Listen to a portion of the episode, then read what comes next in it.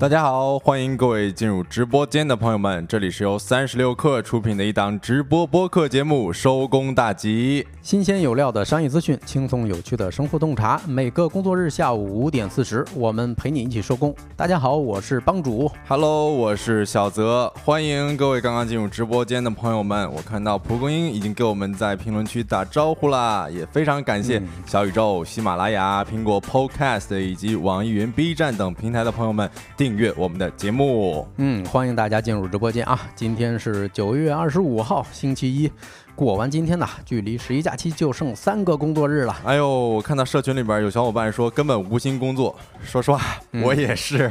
对，尤其是临近假期的时候，对吧？嗯，那在节目开始之前呢，我们先跟大家公布两条消息啊。第一条是关于二零二三互联网购房节即将独家开播的啊。嗯，三十六氪携手北京城建、国誉燕园、北京城建星域北京、一品星创、御景星城、大兴星光城、金茂北京国际社区、京投发展北西区、紫金书院等众多北京的明星楼盘。哎，听过这些盘的。朋友们一定知道啊，这些确实非常非常的火热啊！现在限时特供优质好房，助力大家无忧置业北京，解锁互联网品质好房。时间是九月二十七日周三啊，也就是周三上午的十一点，请大家锁定三十六氪 APP 的未来直播室以及三十六氪的视频号啊！据说直播间有非常多丰盛的奖品可以抽，不要错过。大家走过路过不要错过啊！呃，我也想请大家帮我们做一个小调研，就是能现在听到的朋友们能听我们的声音的话，感觉是大还是小？然后如果说是正常的话，可以扣一个一；然后如果不正常的话，可以给我们反馈一下。嗯，那另外呢，可能也需要跟各位同步一个最新的消息啊，就是明天呢，我们的节目直播会因故暂停直播一天，但是呢。节目开播的同一时间啊，呃，也就是明天的下午五点四十，将会在小宇宙放送我们的十一特别节目。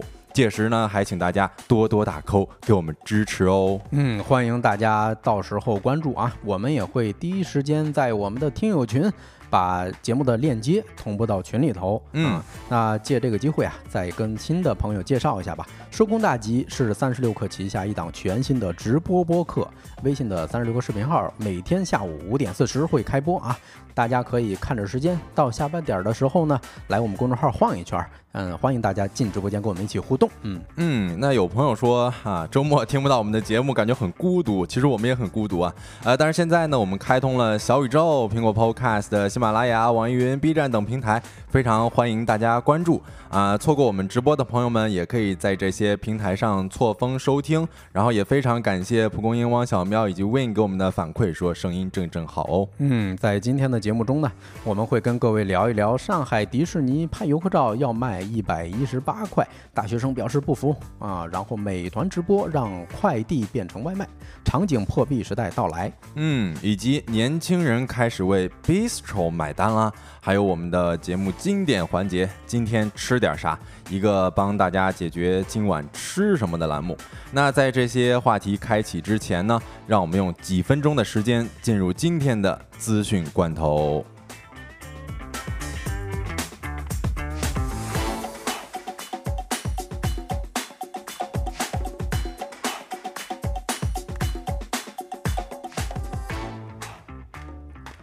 欢迎回来啊！先回应一下网友蒲公英的这个评论啊，他说明天记着上三十六课随身听，没问题，我们已经在沟通中了。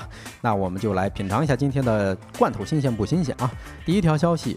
嗯，九月二十五号，呃，消息显示啊，按照当前的速度，你不想买印度产的苹果产品都是一件很困难的事儿。为什么呢？根据印度政府官员称，苹果计划未来五年内将在印度的产量增加五倍以上。该官员表示啊，苹果上一财年在印度的产量超过七十亿美元，目标呢是四百亿美元。目前，苹果已经在印度生产 iPhone，并计划明年开始生产 AirPods。OK，我感觉呃，可能国产的还好一些，或者说是这个吧 啊，咱们还是拭目以待吧，拭目以待啊。接下来看第二条资讯罐头啊，提醒：今日起存量首套房贷利率批量下调，无需申请。根据中国人民银行国家金融监督管理总局发布的通知，自二零二三年九月二十五号起。存量首套住房商业性个人住房贷款的借款人，可向承贷金融机构提出的申请，由该金融机构发新发放贷款置换存量首套住房商业性个人住房贷款。此次调整范围为首套住房贷款、二套转首套以及公积金组合贷中的商业性个人住房贷款。目前，多家银行已经出台了实施细则，对常见问题进行了解释。哎，这个是对于购房者啊，是实实在在的利好啊。不过我们评论区的蒲公英这位朋友说没得调整啊，也许是你的房子买的太早了，人家他的房贷利率更本身就太低了。对，嗯，那看第三条消息啊，第二批福岛核污染水即将入海。排放量约七千八百吨。综合日媒报道，日本政府和东京电力公司计划在九月底或者十月初开始第二批次的福岛核污水核污染水排放。据报道。日本政府和东电计划再次对排污的设备进行检查，然后于九月二十八号正式决定排放日期。排放量呢，跟第一批次大致相同，仍为七千八百吨左右。据报道，第一批次的核污染水在八月二十四到九月十一号排放，排放量为七千七百八十八吨。按照计划呢，二零二三年内，日本总共将分四次排出三点一二万吨啊核污染水。有数据显示，在正式排污开始前，核污染水已经存放到了一千一百三十万吨呐！啊，要把核污水全部排完，整个过程至少需要三十年。针对福岛核污染水排放，日本国内外反对与质疑的声音仍在继续。哎呀，针对这个事儿，我可能只有一个字要说，哎。啊，就是哎一声啊，是，呃，来看最后一条啊，上半年 A 股股民人均盈利三点九一万元，到底谁赚钱了？近日有媒体报道称，根据数据显示，截至二零二三年六月三十号十五点收盘，A 股市场总市值达到了九十三点四二万亿元，相比二零二二年年底增加了八点五四万亿元，增幅高达百分之十，而股民的总数则达到了二点一八亿。人均盈利为三点九一万元，这一数据一出呢，立刻引发了网友和股民的热议啊！不少人表示说自己上半年亏损严重，严呃严重怀疑数据的真实性和公平性，认为自己被平均了。有人调侃说：“这是哪个大佬把我们都拉平了啊？我怎么没感觉到赚钱呢？这是不是算上了那些啊一天翻百倍的神仙股呢？”啊，也有人表示不服气，说我要看看这些赚钱的都是谁，都是谁？我要看他们买的都是什么股票，我要学习他们的操作技巧啊！这我是一个资深韭菜啊，确实，我跟网友们的体会是非常一致的。还有个数据说，百分之九十五的网友是在亏啊，也就是 A 股上。哎，不幸的是，我就是这个百分之九十五之一呀。那到底是谁赚钱了呢？哎，很有可能是那些大股东赚钱了啊！是。那以上资讯呢，整理自快科技、金融界、中新网、凤凰财经。稍后回来将进入到我们的说来话不长环节。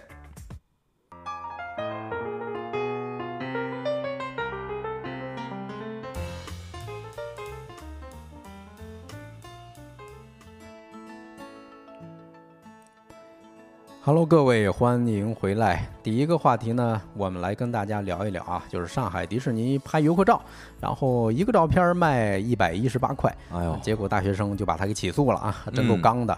呃，现在大家回回顾一下这个事儿吧。好，就是根据澎湃新闻的报道呢，苏州大学法学专业的一个王同学去上海迪士尼游乐园玩的时候呢。被告知，哎，其实是结束之后被告知啊，元芳拍摄了大家的照片儿，哎，如果你想要呢，一百一十八块钱一张可以卖给你。那王同学觉得呢？我没有经过经过我的允许是吧？然后你就拍了我，你这个有点泄露我的行踪呀，侵权了是吧？对呀，但是上海迪士尼回复的有意思啊，说你在入园的时候其实已经跟园方签订了一个条款须知，嗯啊对，那王同学没有办法，担心自己的照片会外泄，哦，就花了一百一十八买了这个照片，哦，这个事后啊，王同学他算是仔细阅读了迪士尼官网有关的信息啊。他还是认为说迪士尼此举存在一定的侵权行为，决定说诉诉讼维权。呃，我觉得这个得画一个重点啊。这刚才帮主讲了，说这是苏州大学法学专业的王同学。是的，是的，而且呢。嗯，还有一个重点啊，就是迪士尼他回应说，你入园的时候已经签了这个条款须知。哎，他怎么说的呢？可能是有这么一句啊，呃，您进入乐园的时候将视为您同意被摄像、摄影和哎巴拉巴拉巴拉，有这么一句。哎，这这个我觉得先把这个事件跟大家完整的概述一下，就是它的结果是什么？就是王同学的民事起诉状当中呢，要求上海迪士尼删除拍摄的肖像，并且向其赔礼道歉，同时呢返还其用于购买照片的费用一百一十八元，并且承担此案的全部诉讼费用。哎，对了啊，那聊到这儿，想问大家一个问题。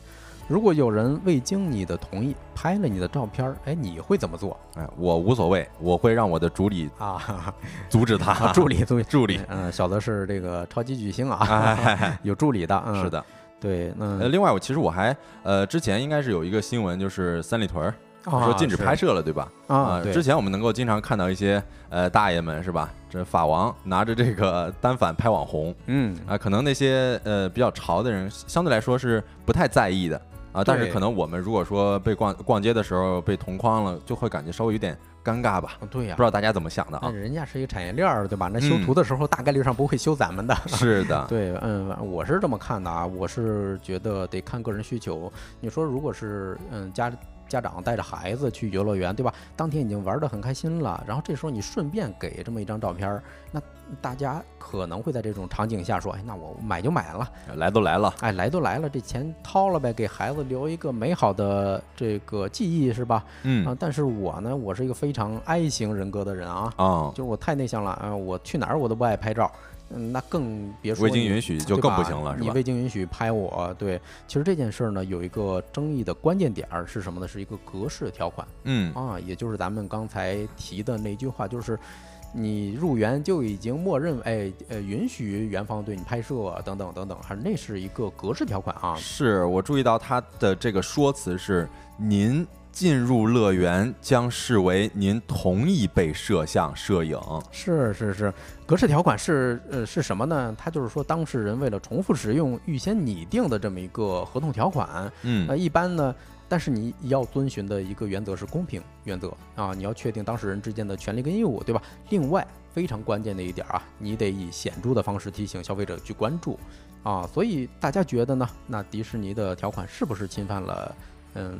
大家的合法权益，呃，我觉得哈，我觉得他这肯定是侵犯我们的权益了，嗯，因为我们没有一个选择权，就是我我想要去入园是玩的，但是你居然说入园就得同意说使用我的呃肖像权，同意被摄像摄影，我觉得这是很无理的，有点那种霸王条款的意思了。嗯，就我注意到有一位律师他就说了，这其实是存在变相强制游客同意的情况。啊，这些入园规定和民法典等是有冲突的。此外呢，他也并没有说清楚这些照片的用途。那你说，万一他用 AI 怎么着，是吧？是，还挺担忧的。对，有可能会存在超出合法或者说是正当必要性的范围了。对对，而且很多网友留言啊，也都提到了，就是各大景区其实这种情况是非常常见的。所以这个案件最终怎么判决，对于其他景点儿也有着非常重要的参考意义啊。我们可以关注一下后续的进展，有消息的话，第一时间跟大家同步。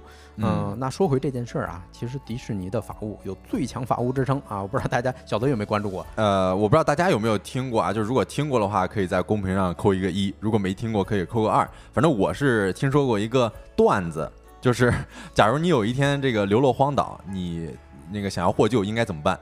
呃，最好的其实获救方法就是在地上画一个巨大的米老鼠。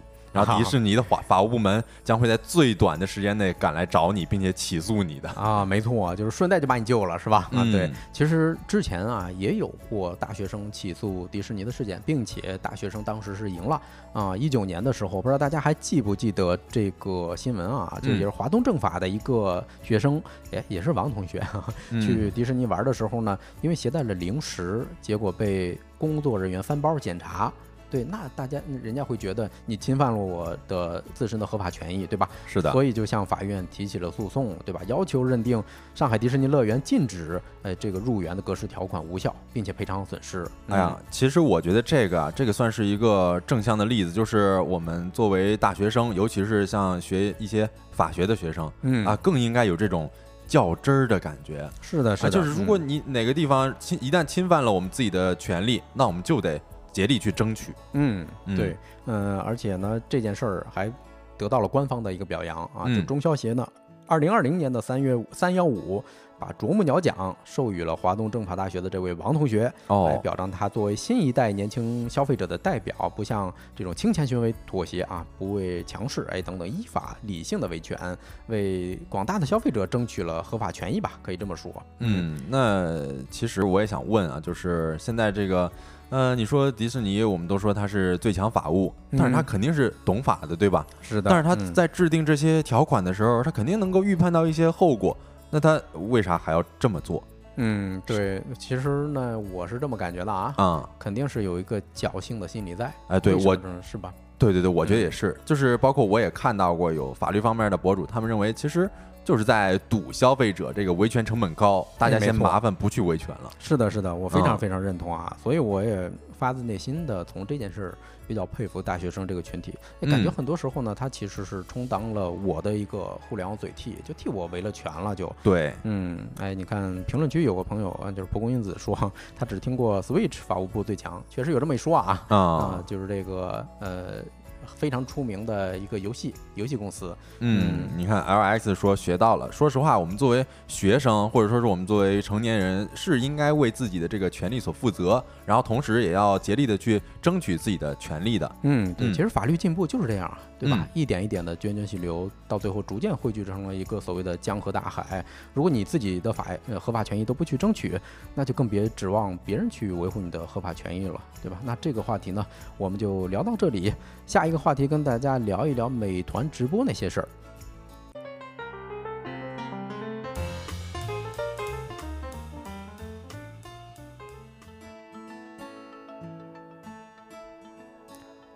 Hello，欢迎回来。开始话题之前呢，先回应一下网友的评论啊。嗯啊，这个 Queen 应该应该是啊，他说很支持，因为上一次去。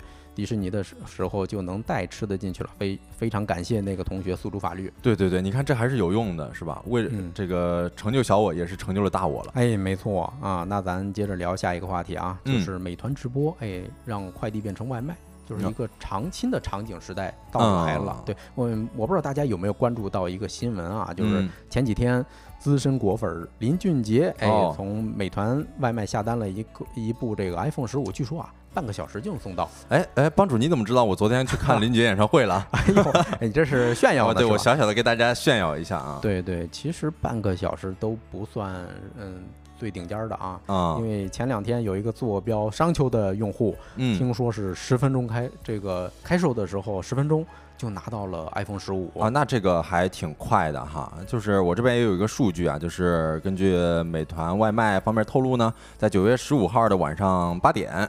iPhone 十五系列的产品会在该平台开启预售，然后预售前呢，三十分钟的销售额已经突破了两亿元了，其中这个直播的场景成交就近三成啊！嚯，这六千万啊，差不多是吧？挺多的。然后正式开售之后呢，截至九月二十二号的数据显示，iPhone 十五在美团上的销量同比 iPhone 十四上涨了十三倍。哎呦，这真香啊！挺夸张的哈。对对对，其实，在明星也好，还是说 iPhone 这些流量密码的。背后也好啊，我们更加关注的是像美团直播这样一个比较新的零售场景啊。聊到这儿，我想问小泽一个问题啊，就是你觉得，哎，美团这类 APP 跟其他电商平台有哪些区别啊？哎呦，你这突然一问我，我是觉得，我反正是觉得我自己的个人体验来讲，就是我是比较有那种目的性的。嗯，你比如说我这时候想吃西瓜。啊，我就会点开美团去买个买个菜呀，买西瓜这种。然后比如说我这会儿饿了，我就点个外卖，就可能呃比较有这种明确的消费意愿，我才会用它。是的，是的，是的啊。那嗯，其实对比其他电商平台来讲啊，可能以前大家更多的是没事儿刷一刷，随便逛一逛，是吧？啊，你看评论区有个网友说的挺有意思啊，说他的 i iPhone 十五 Pro 是吧？原色太难了，得下一个月了。嗯，大家可以关注一下这些直播平台啊。如果要是有现货的时候，也许你可以抢一抢。是，嗯，对，嗯，我说回这个话题，其实在一个比较目的性比较明确的这么一个平台之上，哎，它其实开辟了直播这样一个嗯消费的一个场景吧，相当于通过这种直播的方式啊，呃，跟用户进行更直接的连接，就相当于。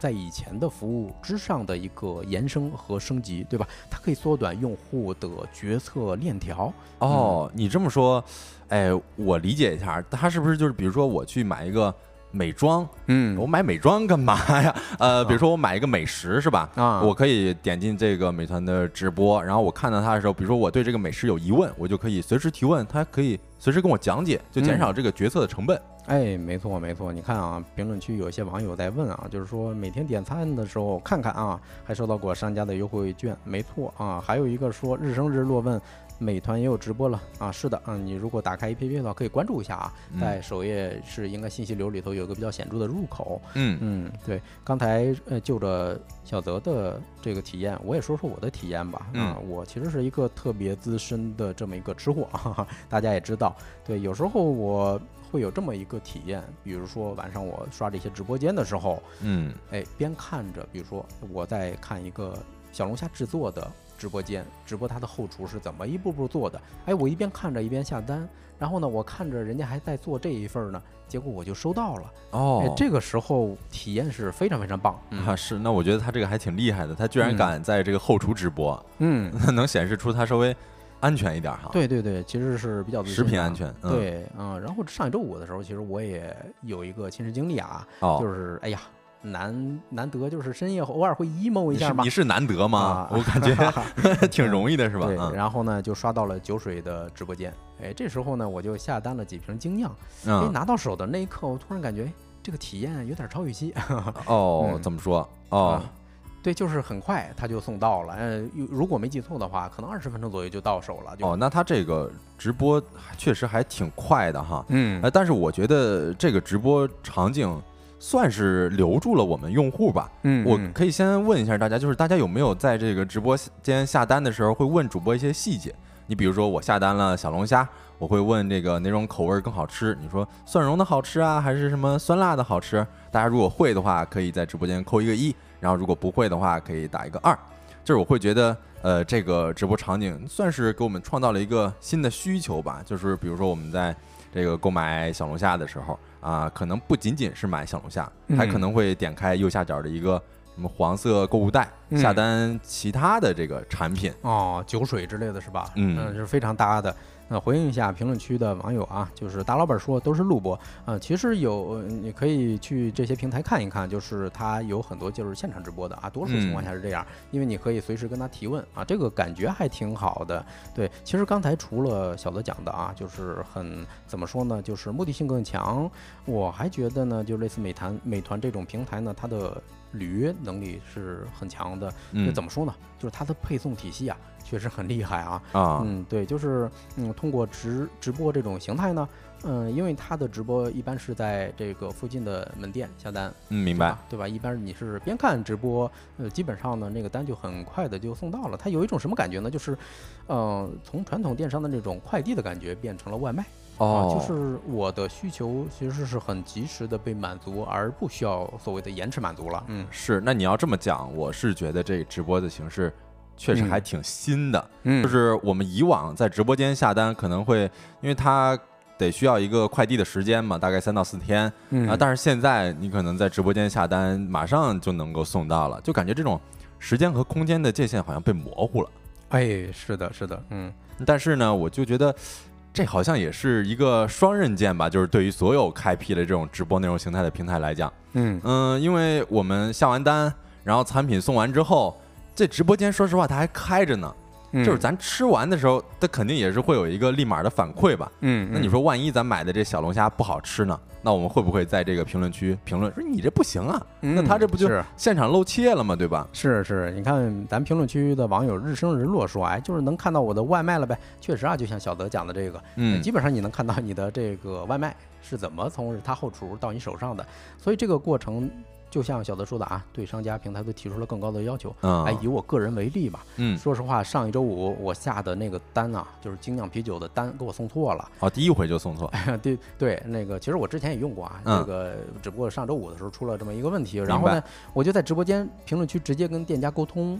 哎，结果老板就直接退了我十块钱，哎，一瓶酒退十块哦。哦，那他这个反应还是挺快的，是吧？对对对，就是怎么说呢？哎呃，本来我有一点小不快，嗯结果他能把这个小不快一下变成了超预期的这么一种体验，嗯还挺神奇。嗯，对。对。哎，那其实到这儿，我其实也想嗯问啊，就是你说美团它为啥要做直播哦，对，啊？我会觉得我自己有一个点儿啊，我就抛砖引玉了啊。嗯，我自己有一点就是，我觉得从这个行业发展的逻辑来看，就是，嗯，因为我们能够看到这各种直播电商、短视频已经非常非常多了，我觉得这可能算是，呃，各个零售企业的一个新的基础设施了。哎，没错，嗯，而且，嗯，就是像美团这种平台上啊，它已经入驻了这么多的零售企业了，就天然它具备了某一种消费的场景哈，嗯嗯，而且这些商商家现在也在拥抱直播这种形态。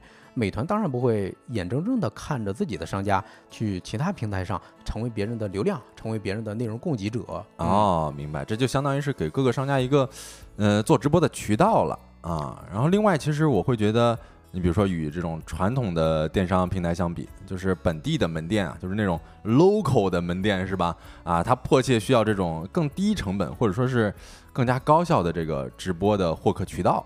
啊，嗯你比如说，呃，美团它就是一个具有本地属性的这么一个呃 A P P 嘛。然后嗯其实基本上这种直播间的用户都是以门店周围的呃比较近的，你可能说三五公里的人群为主吧。哎，是，它是比较精准，而且这个转化效率可能更高吧。哎，是的，是的，嗯，另外我会觉得，就是从商家的角度来说，它的运营成本可能也会更低一些，就不需要起号了哎，没错，我身边就有一个活生生的例子啊，啊就是。我有一个创业者朋友，他之前做直播带货，因为你前期需要在直播间先搭建一个直播间，我们称之为起号哈。啊，哎，结果你这个直播间货没卖出去，他就因此背上了几百万的负债。嗯，哎呦，这个起号确实是很难。我之前做这个实习生的时候，起号领导就让我起一个号，嗯，我犯老大难了。是是是，啊我觉得这其实也算是给这个，比如说美团平台为这个自己的商家提供一个更好的服务吧，让这个商家的粘性更高一些。嗯，对你像评论区五星红旗啊，这位朋友说，消费者越来越没有耐心了，确实有这种嗯感受啊，嗯就是电商平台它发展到现在，已经经历了好几轮的迭代了啊。对于消费者来说，你越来越便利了嘛，对吧？嗯啊，呃，不仅如此呢，对商家，哎，尤其是那些老字号来讲，还能创造一些新的需求啊。所以可见的未来呀、就是直播这种形式，大概率上它的分量会越来越重要。哎，咱们呢可以静观其变，哎，看看后续到底是怎么发展的。嗯，那这个话题呢，咱们就聊到这儿啊。下一个话题来陪大家聊一聊，年轻人开始为 bistro 买单了。bistro 是什么呢？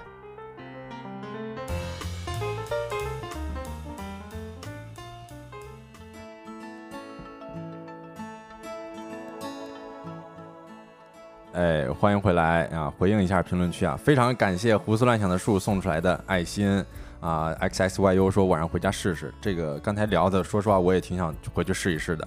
然后嗯，然后这个呢，就跟大家聊，说来话不长的第三个话题了，就是年轻人居然开始为 bistro 买单了。这个 bistro 到底是个什么玩意儿，是吧？这是什么玩意儿呢？啊，嗯我为什么要聊这个话题呢？就是我其实有一个朋友啊，就是前段时间他需要找一些比较有氛围感的这个餐厅进行商拍啊，然后那时候呢，我就在小某书上面搜索一些关键词啊，然后就搜到了很多这个标题带有 bistro。呃的酒馆餐厅，这个嗯。bistro 我我也不知道到底是不是这么念啊，有的说是就是念 bistro，有的说是念 bistro 啊，呃，嗯。就是我搜到这些餐厅呢，就是都很有这种氛围感，就感觉你好像如果追求氛围感的话，那你来这儿准没错啊。哦，氛围感是吧？哎对我觉得这个词儿还挺准确的啊。是，而且前些年就是还在流行这种 omakase 啊，可能没过多久就变成了这个 bistro。嗯，所以，我们今天就聊一聊，或许已经成为了一线城市饮食符号之一的这个 bistro 啊。哎，那到底啥是 bistro 呢？聊了聊到现在，嗯，这个呃，bistro 它其实是一个法国的博莱茨，嗯。啊，意思就是说你卖酒的一个平价餐馆儿，它其实主打的就是一个平价菜加上一个高性价比的酒，它其实啊，它其实就很容易让人呃联想到这一幕，就比如说一家开在这个马路边上的这个餐厅，你试想一下，就是在法国巴黎的嗯那个场景，在塞纳河畔。是吧？啊 年轻人他就坐在坐在桌边儿，然后用这个在比如说品尝着西餐，嗯，然后一起这个碰杯，在这个干杯，cheers 这种，呃啊就是可能法国人不说 cheers 是吧？法国的大排档是吧？哎，对 对，嗯这个帮主说的特别好，就是如果对标国内的餐饮来讲的话，可能就像是我们路边经常会见到的这种大排档，哦，嗯，对，但是可能国内的这个 bistro 可能没有那么想要当这种法国的大排档，就是呃我们在一线城市的一些呃 bistro 可以看到，就是它人均价格其实挺高的，嗯基本上都是两百到四百左右。哎呦，这价格还是挺高的啊，而且像小店啊。对对对，而且餐厅的这个环境也相对是比较精致的。我搜这个很多帖子都是这样子的啊。其实我也想问一下大家有没有体验过这个 bistro 的？啊哎，啊如果体验的话，体验过的话，也可以在公屏上打出来你的感受。对，就是这些小众的这种小餐厅哈、酒加上餐饮。那我先说一个吧，嗯，以前晚上的时候，我经常去一家啊、这个深夜食堂啊，它名字不叫这个啊，嗯。其实它最早出名的时候是以它的呃面条儿。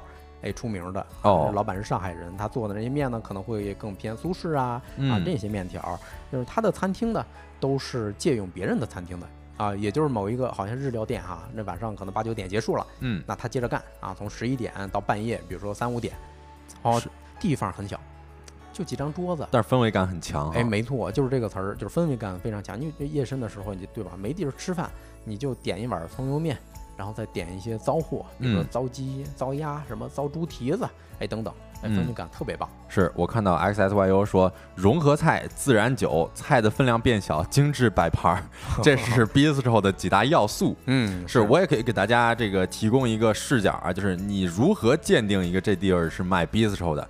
呃，有几个要素啊，可能比 XSYU 说的要多一些，就是自然酒、西式摆盘的中国地方菜系以及工业风的空间，还有一些复古的家居啊、法式的小藤椅啊，然后略显拥挤的这种小桌子。呃，你如果看到这些，再加上一些整墙摆满了什么挂着手写价格标签的葡萄酒，嗯那可能就是卖 bistro 的一店啊。啊我也看到五星红旗说酒水为主，是，其实正宗的法国 bistro 它就是以这个酒和一些西餐为主的。嗯，就是酒水加上一些小食。对，嗯但是酒是非常怎么说啊，非常大的一个卖点吧，对于嗯国外的来说。嗯，那国内呢？但其实国内，嗯，没有那么，就是我 觉得，我个人觉得，就没有那么正宗的法国 bistro 那味儿。风格是吧？哎，嗯，对，你看我们在这个某众点评上面搜，可以看到北京的这个 bistro 餐厅的这个餐品啊，就涵盖了各种啊，你比如说云南菜啊、福建菜啊、川菜啊，还有这个东北菜。哎是不是地方菜系？对，嗯我是觉得，呃，你包裹着一个 bistro 的这种概念，嗯，然后再卖咱们这个当地的这个特色，或者说是不同地方的这个特色的美食，嗯，嗯，呃，我觉得还是有一种这种中西融合的风味的啊。是是就是改良版了，嗯，是我还看到一个什么主打东北菜的这个 bistro 餐厅，它有一款菜叫做东北酸菜手撕猪肉汉堡。啊，你说这不就跟咱那个中国汉堡差不多吗？中式汉堡。对，就是很难想象啊。你说嗯要是来一个呃什么川渝火锅儿 bistro，这是什么感觉估计也有，啊？估计有啊，可能听众们都有想要这个尝试的。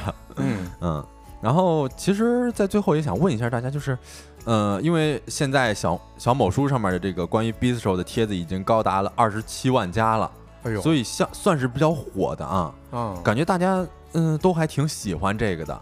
啊呃，尤其可能不知道大家有没有在上海的朋友，上海可能呃已经这个 bistro 已经成为了上海的一个餐饮特点了。哦，我感觉啊，这个应该啊，嗯大家是不是奔着一个词儿叫氛围感过去的？嗯是吧？就刚才我分享的一个所谓的深夜食堂，对吧？嗯因为嗯我去的时候，就是你比如说大家都是坐吧台，然后呢点几道小菜，还嗯，特别像日剧深夜食堂里头那种场景。哦，你说的这个那味儿就感觉来了。是味儿就对了，我就觉得这种氛围感肯定是很多年轻人喜欢的一个重大原因。另外还有就是它可以打卡呀，是不是？哦，是是是，你像我之前去过一个特别小众的一个酒吧，嗯，它那个就是你从上楼的时候，木质的楼梯啊，然后晚上橘黄色的这个灯光，嗯，哎，它会让。整个氛围特别适合网红去打卡。哎，是我刚刚看到我们的网友评论区在这个评论区里边说，呃，音乐餐厅就打了个问号嘛。其实 Bistro 这里边音乐也是非常重要的一点。你比如说，我们喝着小酒，然后吃着地道的四川 美食，然后就这一点这个音乐，当地的音乐会感觉那种氛围感非常强烈。是的，是的。然后另外，其实我这边有一个从行业的视角，你看，其实 Bistro 它呃说到底就是。餐食加酒品的这么一个模式嘛，嗯，它其实算是发展成熟的一个产物了。而且餐品加酒在我们国内已经不算是一个全新的模式了，嗯啊，只不过它发展到一定的成熟阶段了。然后消费市场和这个资本市场对这一模式有了一个提炼和总结的能力啊，所以。Bistro 的本质其实主打的还是餐饮加酒食。对，你就就像评论区五星红旗这位朋友说的啊，酒水为主哈。对，就是酒肯定是离不开的。对，其实还有一个点儿啊，我是觉得我去过一个比较小众的啊酒吧，嗯，哎，我进去之后啊，会感觉懒洋洋的。就给我一种松弛感啊！哦，对我我感觉这个也是很重要的一个原因，就是大家在这种场景里头呢，嗯，特别适合放松的表达情绪啊，哎等等，然后顺便去享受一些，比如说清爽的酒，还有嗯精致的嗯小食。嗯，你这么说，我就想起来我最近看的一部日剧了。啊，这部日剧叫《无法成为野兽的我们》哦，很出名。对，新垣结衣啊扮演的女主角，她经常啊就是在下班之后就到一家这个小酒馆里边，嗯，那个小酒馆店长好像叫什么塔克拉玛干，是咱们国内的一个沙漠，呃，然后就是他经常会跟这个店老板聊天儿啊啊，所以那种嗯，我看剧的时候那种轻松的那种氛围就很吸引我。然后我就觉得这种让人可以放轻松的、什么都可以讲的这种社交场合，嗯，还是人们比较向往的地方的。是的，是的，是的。另外，其实我还想再说一个小点啊啊，就是有很多这个 bistro 它都是宠物友好的嘛，就是你可以带宠物进去。是的，是的。你看，我不是在节目里面表达过我是恋综的这个实际爱好者嘛？对，最近还在追是吧？对对对，最近恋综已经要大结局了。这里边其实就有这个男女嘉宾约会，然后带着各自的这个宠物，先让宠物见个面。我觉得这种约会的感觉很不错，是的，是的，嗯，就是我之前是没有想过这也可以成为一个约会的方式，啊，所以我觉得，嗯，既然 Bistro 它是宠物友好的，那么或许这种带宠物的约会的作用也可以被开发哈。哎，我还真经历过一家啊，就是我住的附近，嗯，甜水园附近有一个酒吧，很有意思，嗯嗯，进去之后第一眼就能看到墙上写的几个字儿。狗是人类的好朋友啊！对你进去之后，你经常会看见年轻人啊带着猫猫狗狗，哎，特别像以前胡同口的遛鸟大爷啊，有点像就是新时代的遛鸟大爷啊，就是在酒吧里头一边遛毛孩子是吧？互相撸对方的小宠物，一边喝酒。哎，关键他有时候还配一些什么，还有炸酱面，哎，就是很神奇，就整个氛围给你搭配的呀，哎，是很难描述啊。对，你就处在那种中西结合的那种感觉里边，是很奇妙的。是的，是的。其实呃，我们说到底，我们刚刚所讲的啊，各种氛围感啊，行业角度啊，包括这个舒适温暖的这个社交场合，其实都可以总结为一个词儿，就是体验。哎，没错。就大家可以想想，就最近这两年火起来都什么概念啊？不管是什么欧巴卡塞。还有露营，还有 City Walk，嗯，其实这不都是在追求一种沉浸式的体验吗？是的啊，你看我这边有一个数据，就是光明日报它调研数据显示，啊，百分之六十九点九一的 Z 世代每个季度至少会进行一次体验式的消费，而在这个体验式的消费过程当中呢，呃，享受已经成为了 Z 世代最重视的因素，高达百分之七十二点一二。哦，其实国内的这个 Bistro 为消费者打造的就是这么一种。氛围感和体验感。嗯，那聊到这儿了，嗯，直播间的各位有没有想去附近的 bistro 体验一番呢？那如果有的话，也欢迎随时跟我们分享你的种草的这个名单啊。那我们这个话题就聊到这儿，接下来就进入今天最后一个环节，嗯，今天吃点啥？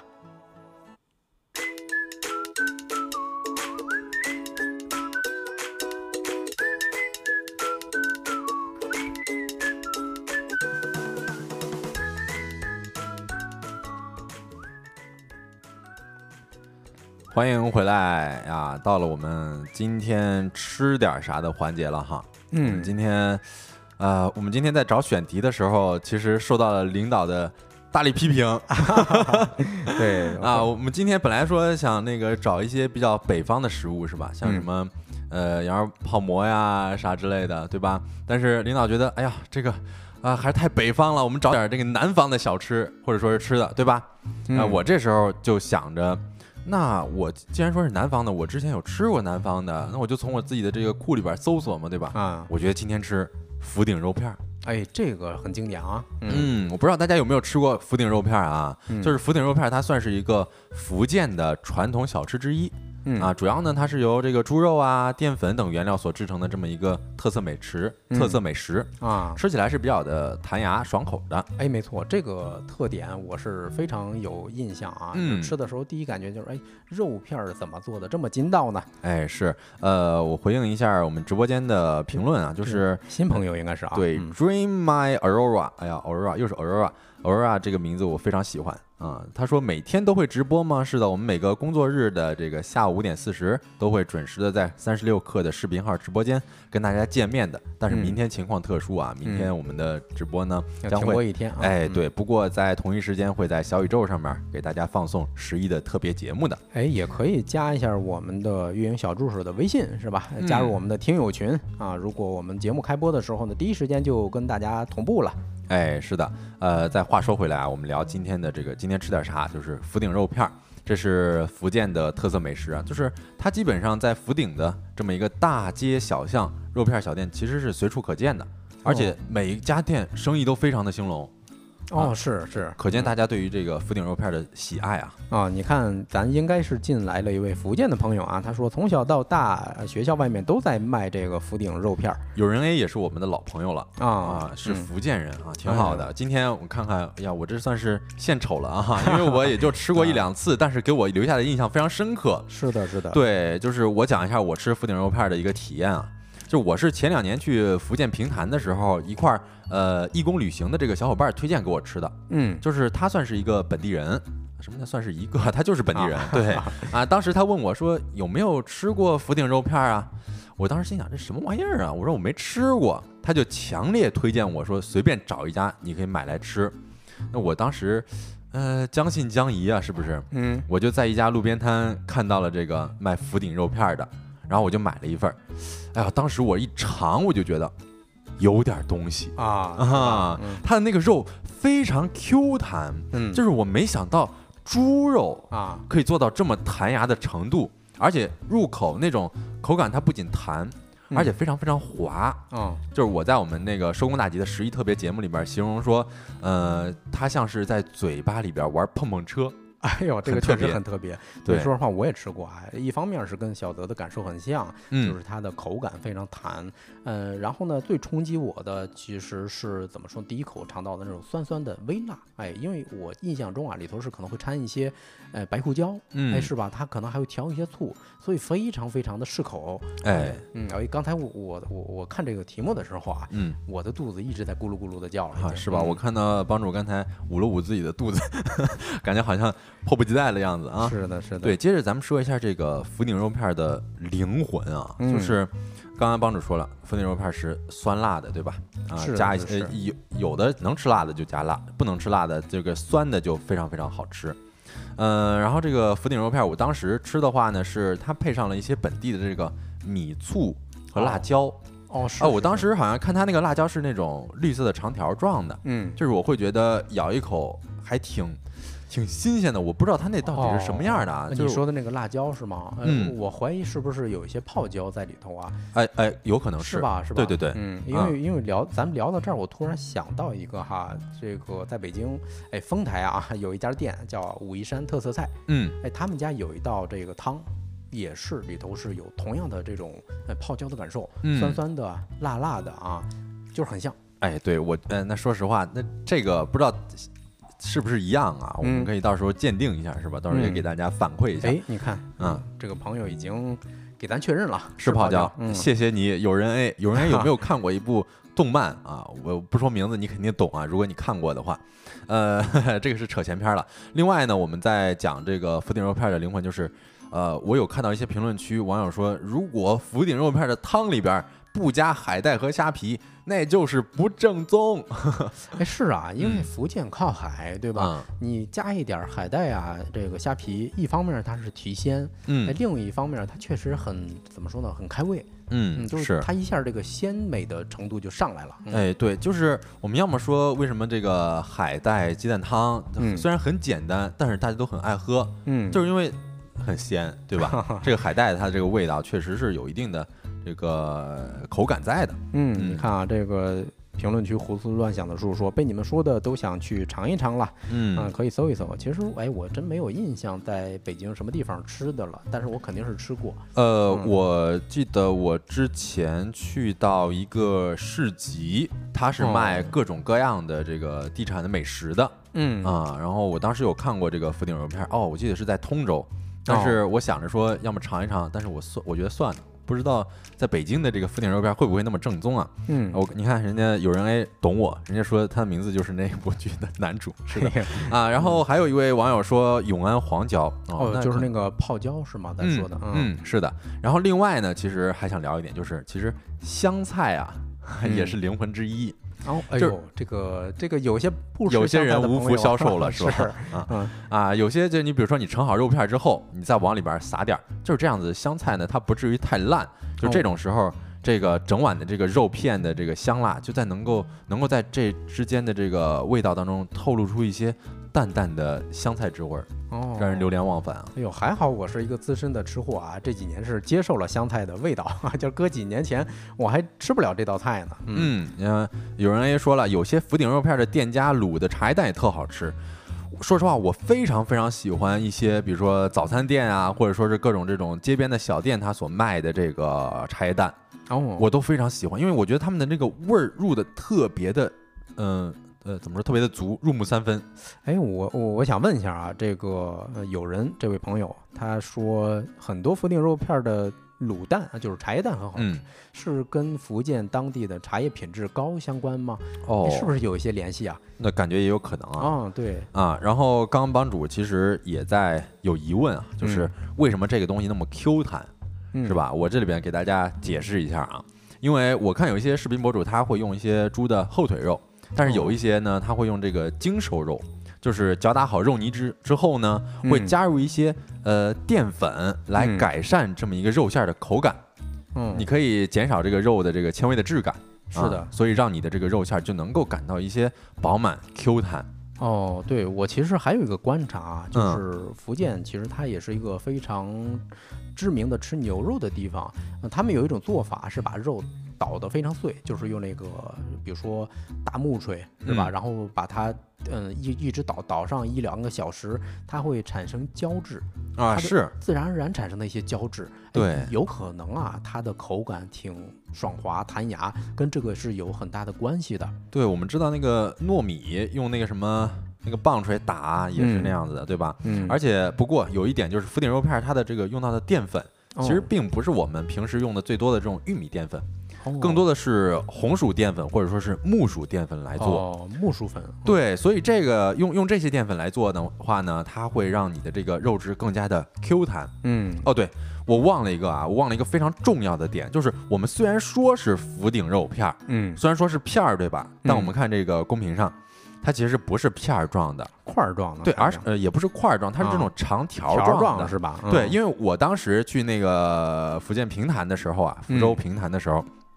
我去那边街边小路，呃呃，这个小卖铺那边看，他是用勺子去那个挑下去的。啊，然后也有的店家是用筷子给蒯下去的，哎，所以它，嗯，所以它呈现出来的那种形状呢，就是这种啊长条状的，就是剥出来的形状。嗯，你看，是的，我回应一下胡思乱想的树啊，他问就是武夷山菜啥口味啊，帮主？嗯，其实我第一次吃还没吃之前呢，我一直以为这不是南方的菜系嘛，而且是福建，可能会有一些海鲜啊产品，它应该不辣啊，它有可能是偏淡的口感。嗯，但是没想到。每一道菜都还是挺辣的啊，尤其是特别善于用一些什么泡椒啊，还有什么小米辣呀这种，这是很出乎我意料的。以及它各种菜里头放的很多的这个白胡椒，比如说我吃吃过一道啊，是那个猪炸猪皮煮的汤。哎呦我的妈呀，炸猪皮煮的汤！对它这个这个我想象不出来啥味儿啊。哎，它嗯炸的猪皮是蓬松，有很多的小的空隙哈。嗯，然后它煮煮的时候，你比如说汤本身调了一些白醋，或者说是这个白胡椒，这时候它就会吸满那些汤汁儿。嗯，哎，所以那道菜吃的我真是就大汗淋漓，非常痛快。哦，就是很辣啊。这么一句话说吧，我感觉武夷菜、武夷山的菜啊是很辣。嗯，是我们看到我们的评论区也有很多人在推荐说各种各样的美食啊。你看泉州的牛肉羹哦，然后他说一定要配上泉州的咸饭吃。哎呀，我们今我们这个我找对了啊，今天这个选题真是找对了。对对对，你看还有汪小喵也说南京也爱吃炸猪皮煮汤，嗯，然后说酸辣呗，打了一个。是的，是的，是的。五星红旗都听饿了，你看，嗯。哦，你看这个，哎，他怎么打出来的？空格还挺多。哎，然后还有我们的这位朋友，应该是日文字啊，说，呃，福鼎的蜜汁小鸡翅也好吃。哎呦，这个我倒不知道，我是觉得还有甜口啊。啊，蜜汁小鸡翅，难道它它算是一个特产吗？我不知道啊，我我我是不知道。我感觉这个网友挺专业的，应该也是当地的朋友啊。嗯，OK，呃，其实还有一个就是我们最后要给大家聊一聊这个福鼎肉片的来源。嗯，这个长了啊。这是一个长故事啊，大家要一定要认真听 哈，一定要认真听啊。这个福鼎肉片的来源是怎么弄的呢？呃，哦，对了，我要先说一下我这一条信息的来源，嗯，就是我在网上查的时候，哎，我无意之间我查到了福鼎的市政府人民网站，哈哈，哎呦，这官方认证的，官方认证的这么一个来源的信息啊，给大家呃说出来。所以这话说呢，是宁德市的这个福鼎市是福鼎肉片的正宗发祥地啊，这里的肉片的味道是相当地道的。嗯，然后呢，它起源于哪儿呢？起源于是明朝初期，说南京丹徒县的这个呃郊村里边有位青年叫做吴望三。啊，这位望三朋友呢是为人诚恳朴实、勤劳果敢啊。他在偶然之中结识了邻村的一位苏姓姑娘。哎呦啊，这位姑娘的邂逅，对，漂亮又漂亮又聪慧啊，贤淑有德。一来二去呢，这俩人好像互生了这种爱慕之情。嗯，到了这个呃婚嫁年龄的时候啊，吴望三便请媒人到这个姑娘家去说亲。但是啊。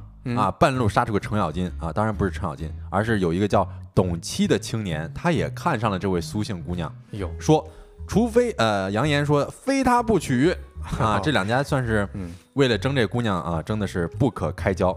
哎呦，这看来这姑娘条件确实不错呀。对你漂亮嘛，聪慧嘛，是吧？那怎么解决呢？对，这时候姑娘啊非常聪明，她说站出来解围说：“哎呀，两家我都很有情义。”然后她为什么这么说？因为其实那个董七这位青年，他家里边算是有点势力哈，所以他当时这个姑娘就站出来说：“两家都很有情义，我哪家我都不太愿意得罪。”于是呢，他就出了一道题，说谁完成的好，他就嫁给谁。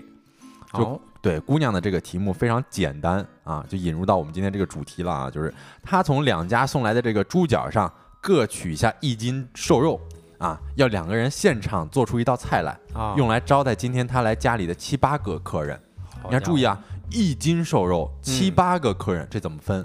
哎呦，这还真是啊，是吧？帮主常做菜，你帮主知道怎么分吗？这这你肯定不能煎的煎着猪排吃啊，那肯定不行啊，一块儿对一人就不行了。嗯，那你看啊，人家就有疑问了，说一斤瘦肉七八个人吃，就是切成丁儿，一个人也就只能吃上一小块儿，这怎么能招待客人呢？是吧？嗯啊，董七就很聪明，他二话不说，直接将这个瘦肉切成丁儿，然后先煮了一锅肉粥。哦，哎，这样好像望三就不能做这道菜了。哦，这不是先把这个良机给抢占了吗？是吧？哦，他那是他这是做抢占抢做了一道粤菜，哎，做了一个粥，你看砂砂锅粥是吧？砂锅粥啊，然后呃，但是望三他也很聪明，一点不慌张，嗯，他就把这个瘦肉剁得碎碎的，哎，再加上一些家常的这个淀粉，哎，你说这样一来是吧？一斤肉变成了两斤，你说这无良商家是不是就这么来的？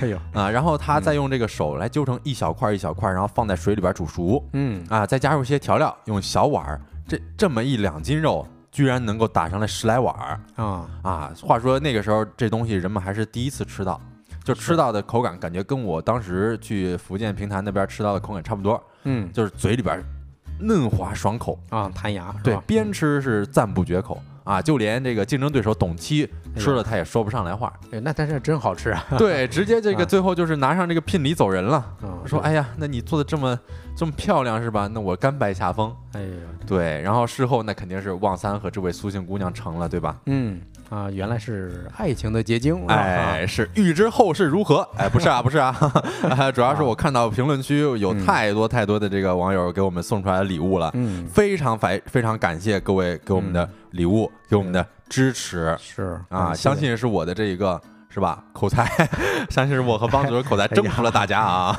是福鼎肉片啊，征服了大家。对，然后这个事后，其实人们问这个旺三这道菜叫什么名儿？旺三说想了想说，这叫肉圆，因为他是是这位这个福鼎肉片圆了他和姑娘的婚事。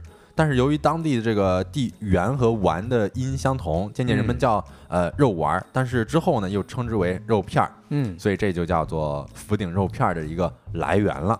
哎呦，原来还有这么曲折但是又美丽的一个小故事啊！是我感觉这个确实挺可信的，毕竟这是官方认证的嘛，对吧？嗯，是啊。然后另外，呃，大家肯定很好奇，就是这个福鼎肉片到底怎么做？嗯，其实它非常简单，这个具体的我就不跟大家讲了，就是大家可以在网上搜各种各样的这个教材啊啊，因为它其实你就仅需要一碗这个肉馅儿。和一些简单的食材，在家就能搞定。你像紫菜啊，是吧？虾片啊，白胡椒，对，都是非常非常简单能搞定的东西。嗯嗯，呃，那最后呢，我觉得我们这个这期节目就聊到这儿。然后借着这个机会，也是给大家再介绍一下我们这档节目啊。收工大吉呢，是一档在每个工作日的下班时间开播的直播播客，也就是每天的五点四十。嗯，这里边呢不仅有新鲜有料的商业资讯，还有轻松有趣的生活洞察。嗯，然后我们的右下角也可以看到啊，就是有我们小助手的二维码。嗯啊，如果大家有什么意见或者说是话题投稿，或者想要了解的事情，都可以添加一下我们的小助手。嗯。啊，对，那在节目的最后啊，咱再提醒一下各位啊，二零二三互联网购房节即将独家开播了。嗯，就是我们在九月二十七号，也就是周三啊，周三上午十一点，请大家锁定三十六氪 APP。嗯，未来直播室以及三十六课视频号，哎，据说啊，在这个互联网购房节呢，直播间还有非常多丰盛的奖品可以抽。我们的运营小助手已经弹出了一个预约框啊，大家可以点一下预约。对，大家走过路过不要错过，有非常多丰厚的奖品哦。嗯，那节目的最后呢，也再接着啊，提醒大家一下，毕竟这是事关我们节目啊。嗯，明天我们的节目直播呢，因故将暂停直播一天。但是，哎，但是节目开播的同一时间，也就是明天下午五点四十，将会在小宇宙有我们的十一特别节目上线。届时还请大家多多给我们打 call，给我们支持。好，那太阳下山了，你什么都没错过。我是帮主，我是小泽，期待第二天啊，第二天 就同一时间吧。对，同一时间跟各位再见面。嗯，祝大家收工大吉。哎，你看有人还说转战小宇宙。哎，没错，我们第一时间啊会把小宇宙上传的节目同步到我们的听友群。哎，当然各个平台都可以啊，喜马拉雅、Podcast、网易云是啊。那祝大家收工大吉。下班愉快，拜拜拜拜。你看，凯泽斯劳滕说啊，买房送首付嘛，大家可以关注一下，在直播间哎评论一下，看看到时候他们送不送首付啊？关注一下，嗯，拜拜拜拜。